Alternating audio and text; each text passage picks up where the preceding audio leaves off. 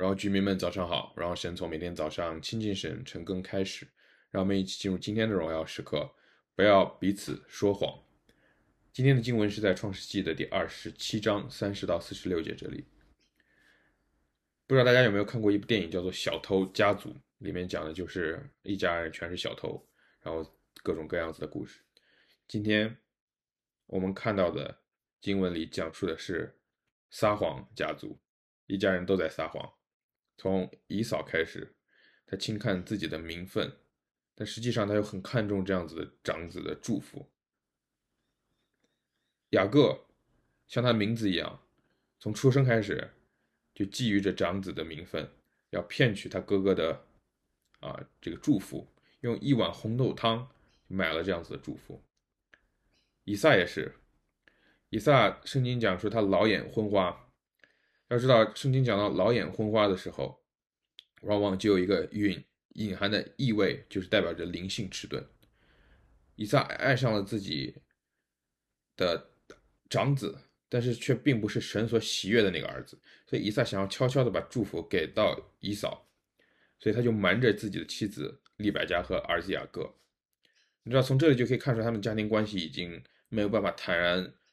公开的、有爱的去一起做这样子的事情了。传递祝福本来应该是一个公开的、隆重的过程，但是要悄悄的进行。利百加也是，就悄悄的听到了以撒想要悄悄做的这件事情。然后他就和雅各悄悄的联合，一个家族就是从这样子一个契机开始破坏掉的。谎言的力量是巨大的，可以在瞬间拆毁信任、拆毁关系、拆毁家庭。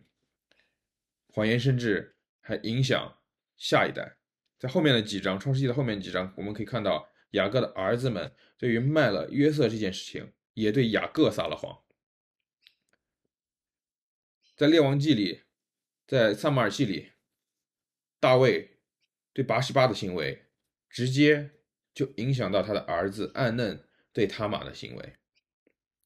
我们可以看到，谎言的力量真的是非常非常具有穿透力、具有伤害性、具有遗传性的。其中说拒绝说谎，对于我们每一个人来说，有一个最直接的挑战和困难，就是我们没有办法直接面对它可能所产生的代价。我们没有办法面对说真话所产生的代价，但实际上这很有可能只是我们界限不清所导致的。我们害怕我们自己说出真话的时候所带来的那个代价，我们需要为它付出更多，可能是更多的金钱，可能是更多的时间，可能是更多的对自己的挑战。我们需要花更多的精力、口舌去解释一些事情。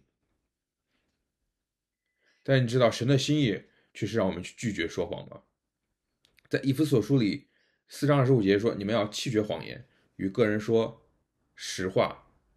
因为我们互为肢体。”歌罗西书三章九节说：“我们不要彼此说谎，因为我们已经脱去了旧人和旧人的行为，我们已经穿上了新人。新人要在知识上渐渐更新，正如造他主的形象。”你知道，从这两段经文我们可以看到一件事情：说谎最起码有两个好处，而拒绝说谎最起码有两个好处。第一个好处是我们可以和神和人的关系没有拦阻，我们可以因为拒绝说谎和个人和神连接在一起。第二个好处是我们的心思意念被更新了。有时候说谎我们已经成为习惯的时候，我们认为这就是我们解决问题的办法。然后我们拒绝说谎的时候，我们就是穿戴上新人，我们在心思意念不断的更新，我们就可以去拒绝说谎。邀请你要想一件事情，在听完今天的晨更之后，我自己在说谎这件事情上有什么可以做的改动吗？鼓励每一个弟兄姊妹